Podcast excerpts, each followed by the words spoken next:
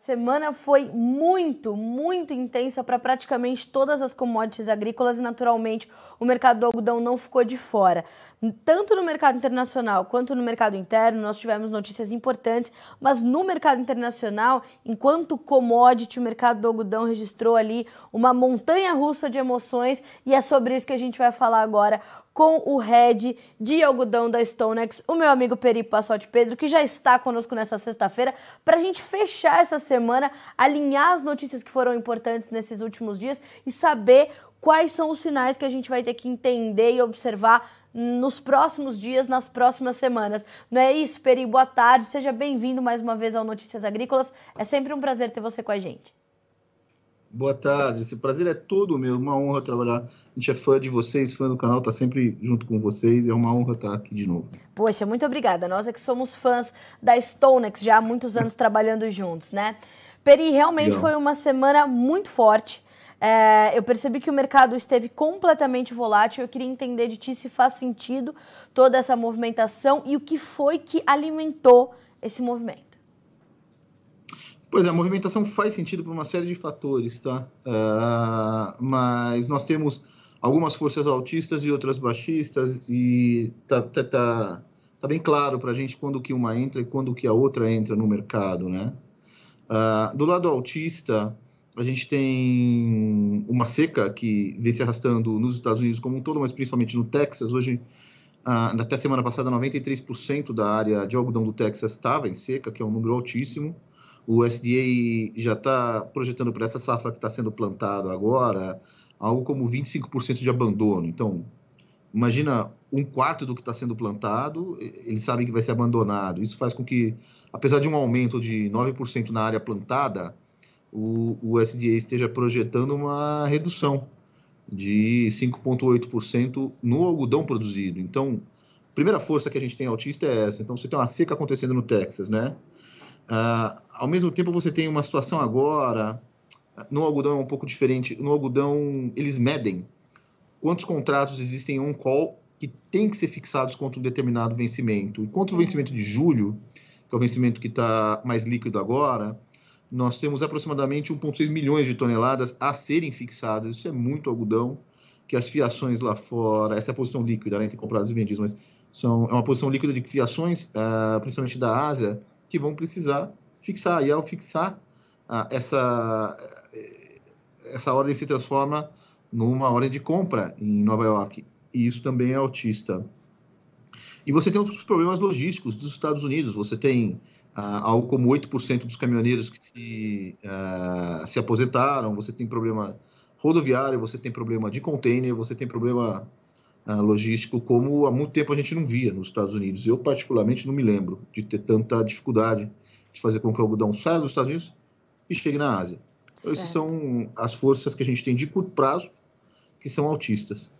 No médio prazo, as forças são mais baixistas. Então, nós temos problemas macroeconômicos se formando na China, bem claro. Uhum. Então, Uh, algumas regiões aí com 20 até 30% de redução no seu consumo de algodão, entre outras razões pelo lockdown. Então, uh, essa política de Covid zero da China se fez com que ela saísse mais rápido, né, daquela recessão que a gente teve, também está atrapalhando que ela mantenha o, os seus números e isso está sendo refletido nos índices, né? Então, a gente viu isso na exportação do mês passado. Então, a exportação de março subiu mais de 15%, a de abril 5,5%. Então, ainda é um aumento, mas é um aumento muito menor, é um aumento, é o menor aumento para abril dos últimos dois anos. O PMI, que é o, o Purchase Manager Index, que é um, um, um, índice que a gente gosta de olhar, né? Porque é um índice antecedente aos ciclos de recessão e expansão da economia. Então, ele acontece antes. Esse índice ele vinha neutro para a China, tanto em serviços quanto em manufatura, e ele passou a ficar bastante negativo.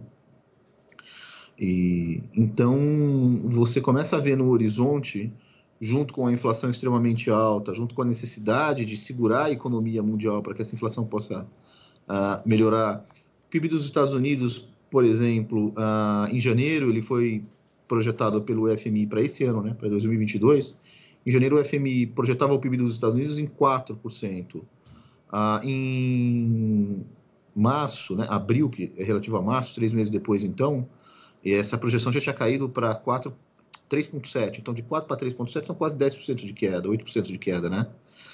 Hoje, dentro dos Estados Unidos, eles já falam de 2,8 uh, para esse ano. O PIB do primeiro trimestre retraiu 1,5%. Então, são números bastante negativos uh, para o médio prazo. Então, o que a gente tem é isso. A gente tem um, um curto prazo altista, um médio prazo baixista. E a gente se perguntava em que momento que essa chavinha ia virar do curto para o médio, quando que esse médio prazo ia baixista ia chegar.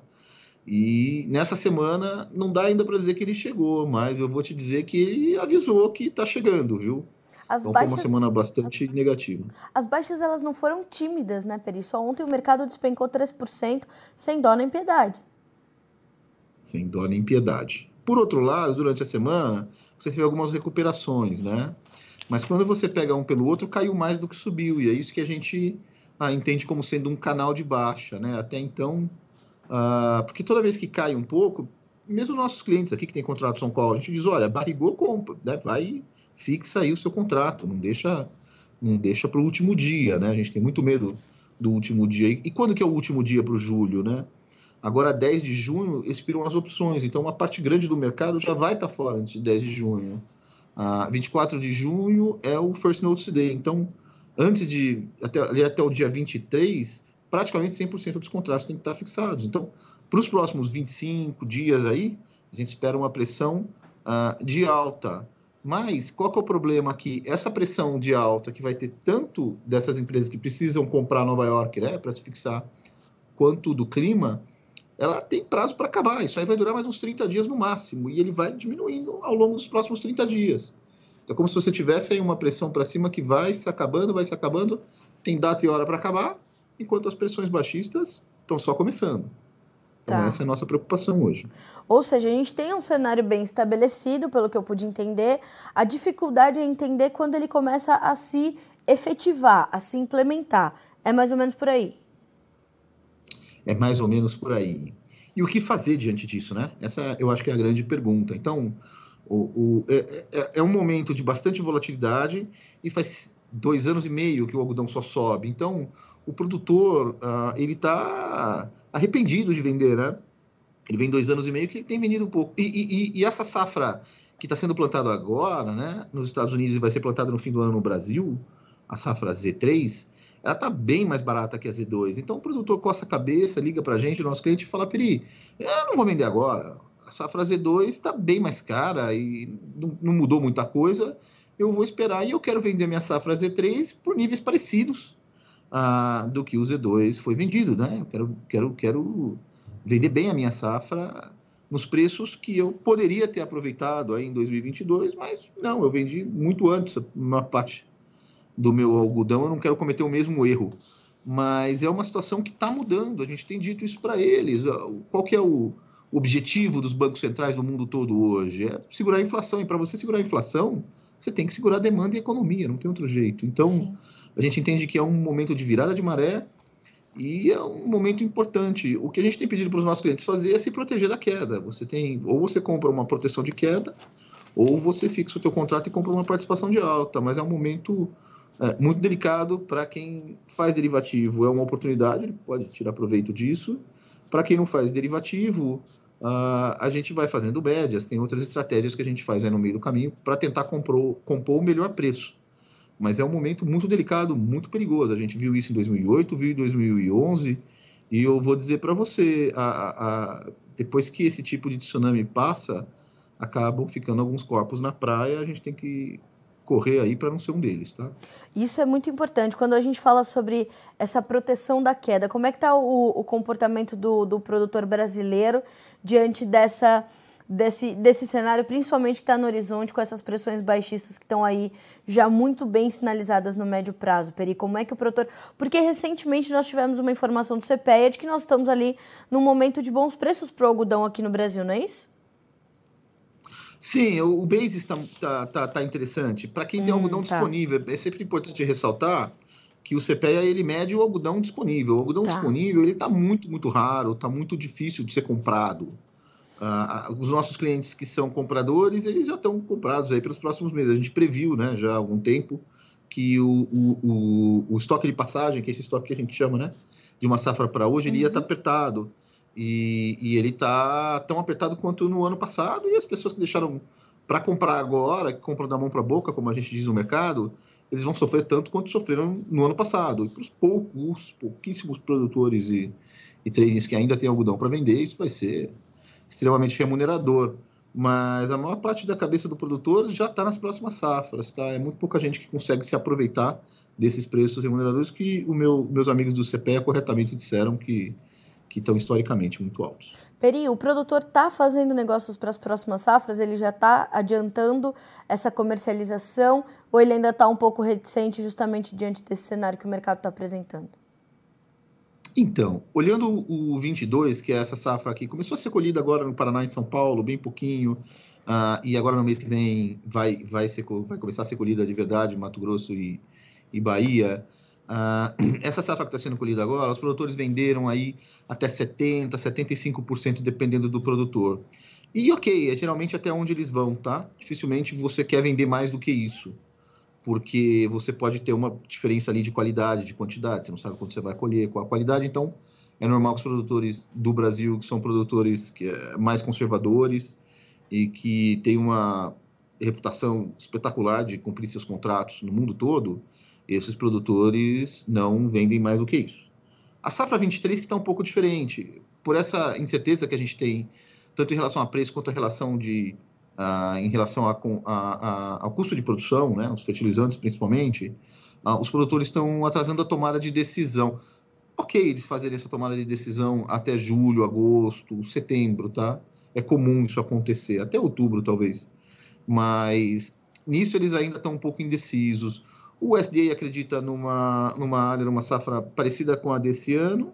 A gente, nesse momento, ah, é o que parece que vai acontecer também. Mas quanto a 23, ainda tem bastante água para rolar. E é por isso que os produtores venderam pouco. E isso é, em relação né, às safras anteriores. E isso é preocupante, porque já que eles venderam pouco, eles estariam mais expostos no caso de haver uma baixa, uma queda muito brusca agora. A, a, a queda que a gente chama de elevador, né? O mercado sobe de escada e desce elevador.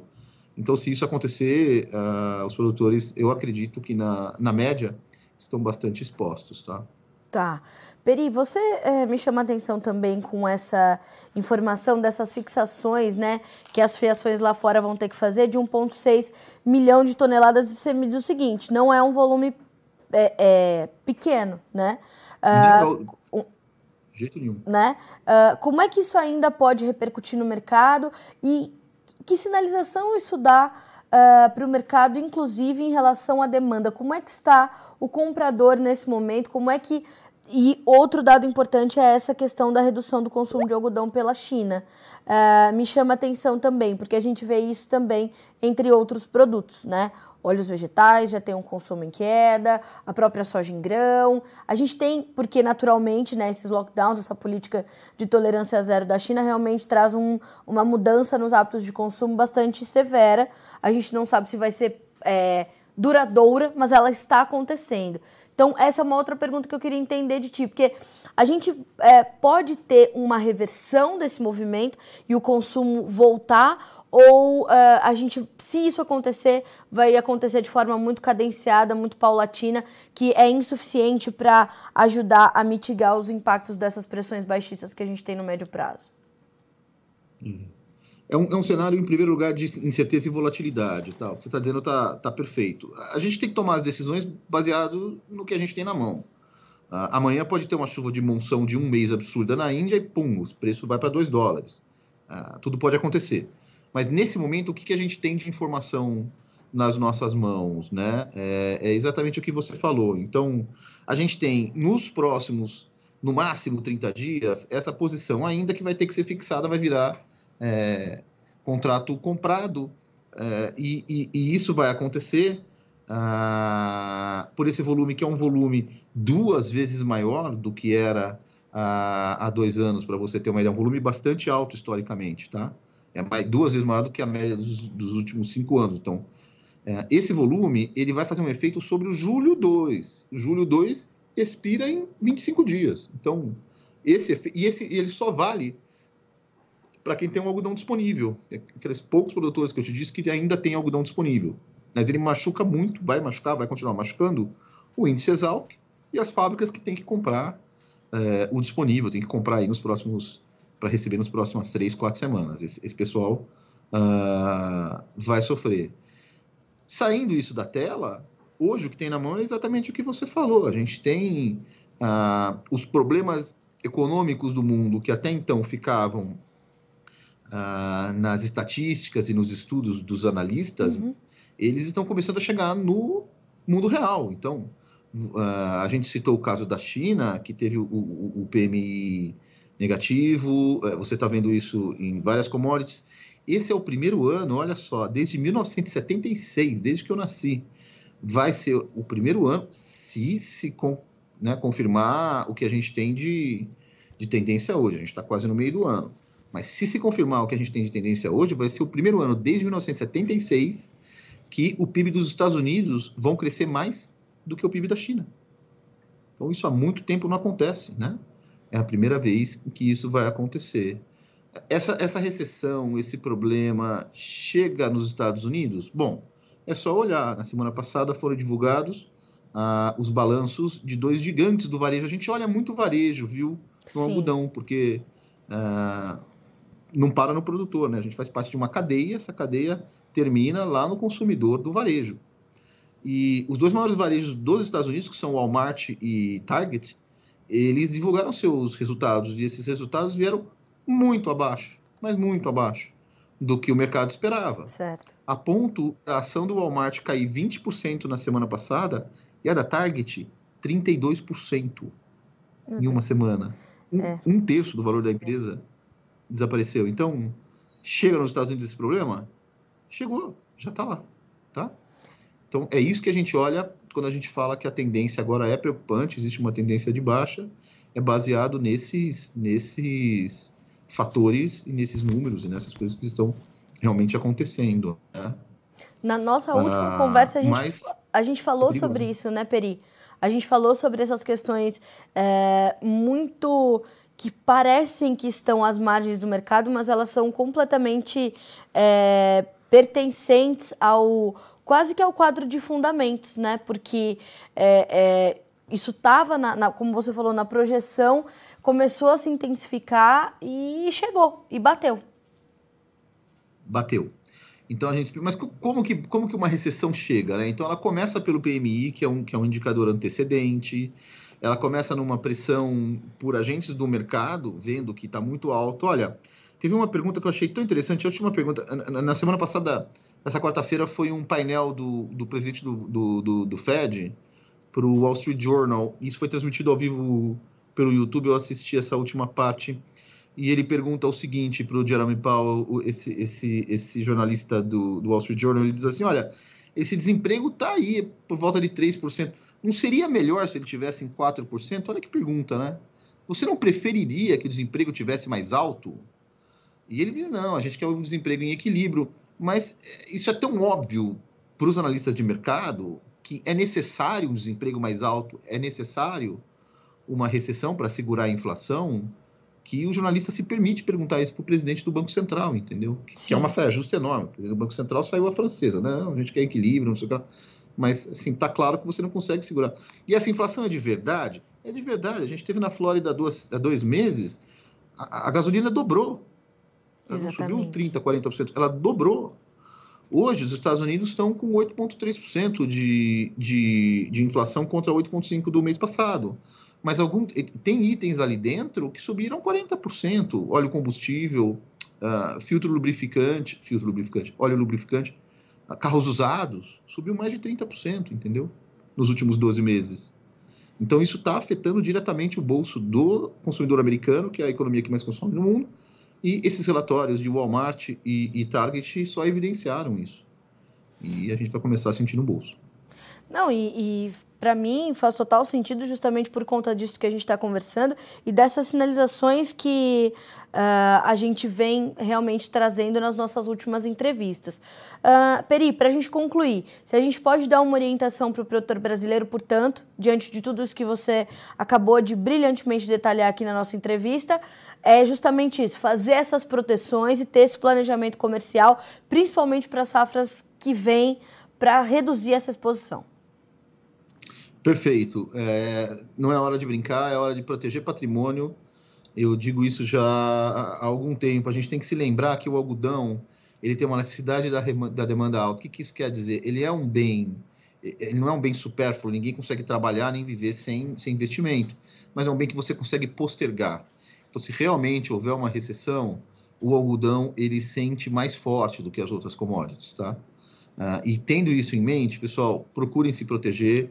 Eu não estou dizendo saia e venda tudo, mas procure ferramentas uh, que te permitam ter uh, uma proteção caso o mercado caia e te permitam uh, aproveitar uma alta eventual, mesmo que seja limitada a participação de alta ou que seja limitada a sua proteção de baixa. Mas procura alguma coisa para se proteger, porque a gente está vendo um mercado bastante volátil, bastante perigoso até então ele estava só nas páginas de economia. Ele vai começar a pular das páginas de economia e nos afetar na nossa renda e nossa receita.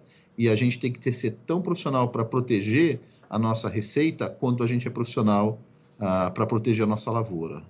Então, era esse o, o, o recado que eu, que eu queria dar. Isso é sensacional. Acho que essa essa, esse incentivo à educação financeira que a gente tem que fazer ao produtor brasileiro, é, ela tem que ser constante, esse, esse incentivo tem que ser constante, e mais do que isso, né, a gente tem visto os produtores rurais mudarem o seu, o seu título de produtores rurais para empresários rurais, é assim mesmo que eles têm que se ver para fazer essa, né, o mesmo investimento, o mesmo esforço, a mesma energia gastos na, no plantio, eles têm que acontecer na comercialização, na gestão, né, Peri? E isso é cada vez mais evidente, cada vez mais forte, que o produtor e o empresário que faz isso, ele se destaca e ele vai ter seu diferencial recompensado com certeza. Não, é o que eu digo para todos. É, eu, eu, eu, conheço plantações, eu tenho a felicidade de conhecer produtores né, dos principais é, países produtores do mundo, australianos, dos Estados Unidos, amigos, e eu coloco dentro do campo eu coloco o produtor brasileiro do lado de qualquer um deles. O produtor brasileiro de algodão, ele é mais profissional, ele é mais preparado, ele é a Fórmula 1 do agro, eu não tenho dúvida disso. Uh, se ele conseguir uh, pegar esse mesmo profissionalismo, essa mesma energia despendida e colocar também na sua comercialização e, e, e gestão, uh, esse país, esse potencial do agro brasileiro, do algodão brasileiro, que é monstruoso, aí fica imparável. E é para isso que a gente, a gente trabalha todos os dias. É verdade. Peri, te agradeço muito por estar aqui com a gente. Gosto sempre de, de, de estar com você para atualizar essas informações do algodão. Análises sempre muito completas. Obrigada, viu, meu amigo? Até a próxima. Bom final de semana para você. Vamos descansar, porque segunda-feira promete, viu, meu amigo? É isso, gente. Obrigado, obrigado a vocês. De novo, sou super fã do canal. A gente está sempre, sempre, sempre é, pronto para trabalhar junto. Obrigada. Muito obrigado. O mesmo daqui. para vocês aí também. Obrigada. Até mais, Peri. Tchau, tchau. Um grande cara, Peri Passotti Pedro, sempre conosco, sempre trazendo essas análises. Né? O Peri tem essa, essa serenidade para analisar períodos conturbados, né? Isso é, é muito bom, porque a gente consegue de forma bastante simples entender que então temos dois momentos para o mercado do algodão agora, e os dois são importantes para o produtor brasileiro. No curto prazo, temos pressões ou fatores variáveis altistas, um cenário ainda de fundamentos bastante interessante, é, que englobam, né? Uh, uma seca no Texas, uma quantidade ainda de, de algodão a ser fixada pelas fiações internacionais que vão é, se traduzir em ordens de compra para o mercado internacional, para o mercado enquanto commodity, isso também é autista para o preço, e fora a questão logística ainda muito comprometida nos Estados Unidos, uma dificuldade de levar o algodão americano para o mercado asiático ainda bastante evidente. No médio prazo, nós temos algumas pressões baixistas, que são ah, as questões macro na China e uma redução no consumo por lá, e a China é um, player é, determinante nesse mercado. Fora todas essas questões inflacionárias, as questões do mercado financeiro ainda avesso ao risco, essa recomposição da oferta e tudo mais. Então a gente vai ter que olhar para todos esses fatores a partir de agora. Médio prazo temos pressões baixistas, curto prazo ainda temos variáveis altistas. Qual que é uh, o recado do Peri para você, produtor de algodão? Esteja menos exposto, a menor exposição possível, porque o mercado ainda é de incerteza muito forte e volatilidade muito latente. Está claro que o mercado ainda continua muito volátil. Então, faça os seus negócios pensando em ferramentas de comercialização que vão te dar a oportunidade de participar da alta caso o mercado continue a subir e vão te proteger, proteger da baixa em dias como o de hoje, onde os preços voltam a recuar depois de terem perdido 3% na sessão de ontem, tendo subido segunda, terça e quarta fortemente. E como o Peri também marcou aqui com a gente, um canal de alta para os preços do algodão tem sido registrado desde março, tá? Então, atenção a essas informações. Vamos ver como é que estão finalizando as cotações do algodão na Bolsa de Nova York. Números na tela, julho, 1 dólar e 39 mais 15 por libra peso, 1,04% de queda. O outubro caindo 2,03% para 1 dólar e 31 mais 73 uh, por libra. O dezembro, 1 dólar e 22 mais 60 por libra peso, 1,4 de queda. O março, 23, 1 dólar e 18 mais 35, 1% de baixa. Tá vendo a diferença, né? Do julho 22 para o março 23. É essa diferença que o Peri está aí detalhando na sua análise desta sexta-feira, 27 de maio, para você que nos acompanha aqui pelo Notícias Agrícolas. Senhoras e senhores, a gente fica por aqui com esse boletim, mas a nossa programação continua para que vocês sejam sempre os produtores rurais mais bem informados do Brasil, tá certo? Até a próxima, continue nos acompanhando. Participe mídias sociais no Facebook Notícias Agrícolas, no Instagram arroba Notícias Agrícolas e em nosso Twitter arroba Notiagre. E para assistir todos os nossos vídeos, se inscreva no YouTube e na Twitch Notícias Agrícolas Oficial.